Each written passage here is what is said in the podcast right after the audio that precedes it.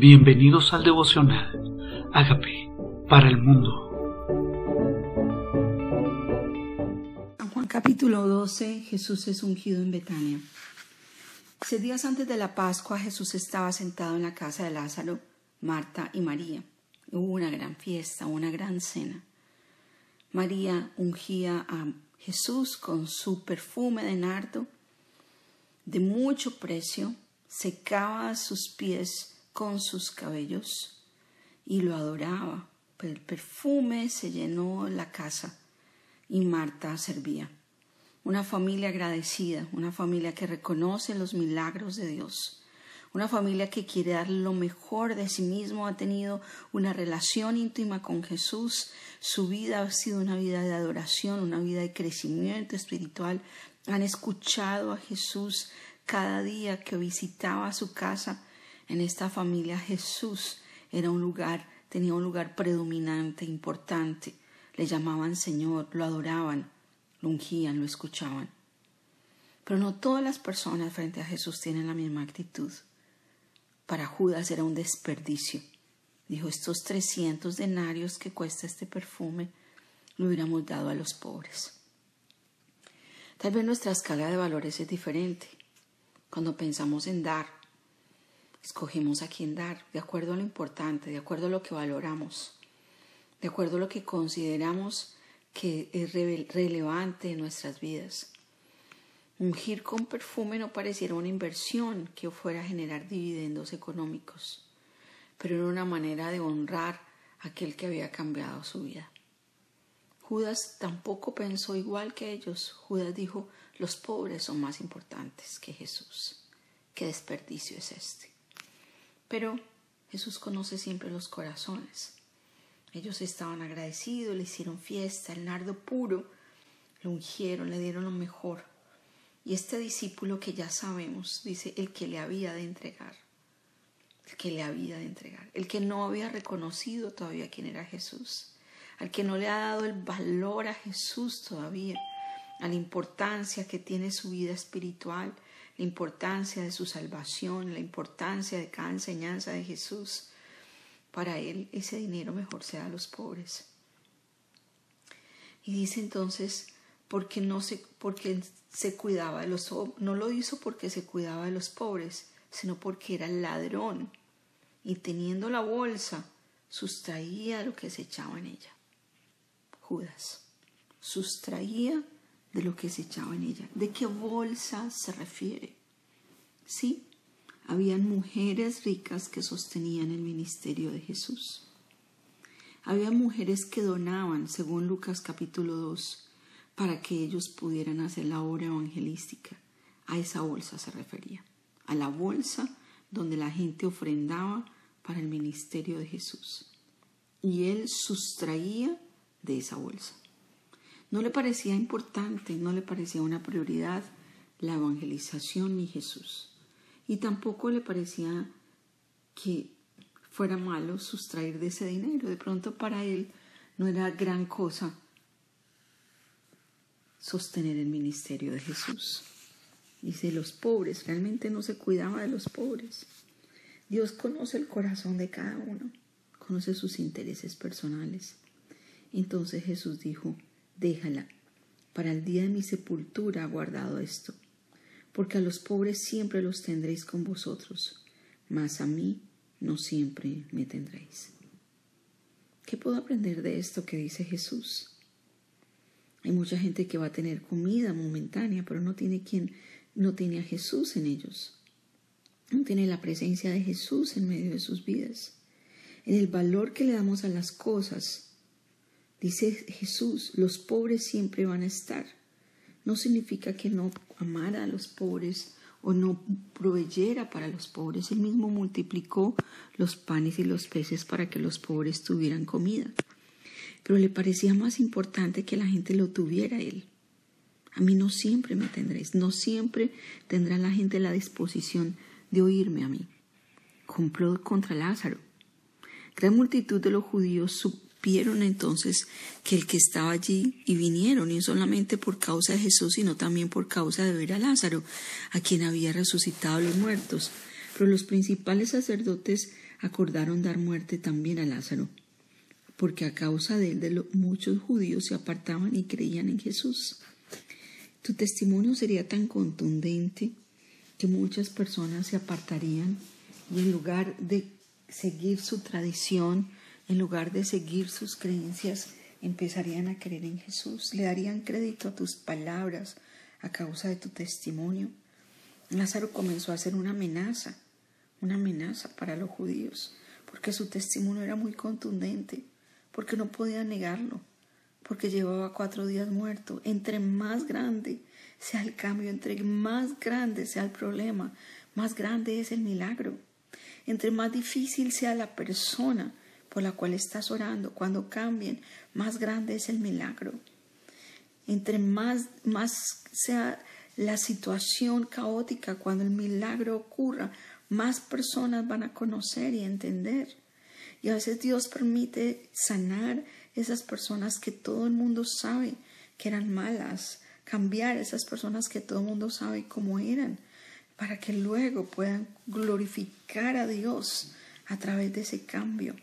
¿Cuál es esa situación imposible de resolver que Dios está permitiendo que todos a tu alrededor sepan que está difícil, que es imposible, para que luego vean el milagro y glorifiquen a Jesús y sea un milagro que nadie puede esconder, como a Lázaro? ¿Cómo son tus milagros? Y Jesús entra en Jerusalén al siguiente día grandes multitudes que habían venido a la fiesta, al oír que Jesús venía a Jerusalén, tomaron ramas de palmera y salieron a recibirle y clamaban Osana, bendito el que viene en nombre del Señor, el Rey de Israel. Y halló Jesús un asnillo y montó sobre él, como está escrito, no temas, hija de Sión, he aquí tu rey viene, montado sobre un pollino de, de asna. Esta era una profecía no temas, Sión, viene tu rey. Y de pronto Jerusalén está conmovida por problemas sociales, problemas políticos con los romanos. Jerusalén está en caos, en pobreza, tienen que pagar altos impuestos. No sé cuál sea nuestra circunstancia, pero el Señor dice, no temas, tu rey viene. No temas, tu rey vino. No temas, el que es el Salvador, Osana, al que viene el nombre del Señor. Tiende alabanza y adoración porque tu rey vino, porque tu respuesta ya llegó, porque vino hace dos mil años. No temas, hija de Jerusalén, porque tu rey vino a ti, vino a ti. Y a veces viene en, un momento de la historia donde tú estás esperando otro tipo de respuestas y la gente dice, sí, muy lindo Jesús, pero yo necesito es otra cosa, yo necesito es eh, un trabajo, yo necesito es sanidad, yo necesito provisión. Y de pronto algunos sí reconocen que Jesús es la respuesta para todas las cosas y lo alaban. Y le tienden vestidos y, ropas y, ramas, porque saben que la respuesta en cada área de su vida llegó. Y lo alaban con todo el corazón, le sirven con todo el corazón, le dan crédito. Es, la mismo, es el mismo acontecimiento, es el mismo acontecimiento hace dos mil años, es el mismo acontecimiento. Acallan las voces de los que alaban a Jesús, acallan las voces de los que hacen milagros. Acallan las voces de, los, de aquellos que están reconociendo quién es Jesús. Igual ahora los fariseos están queriendo acallar las voces de los que adoran a Jesús.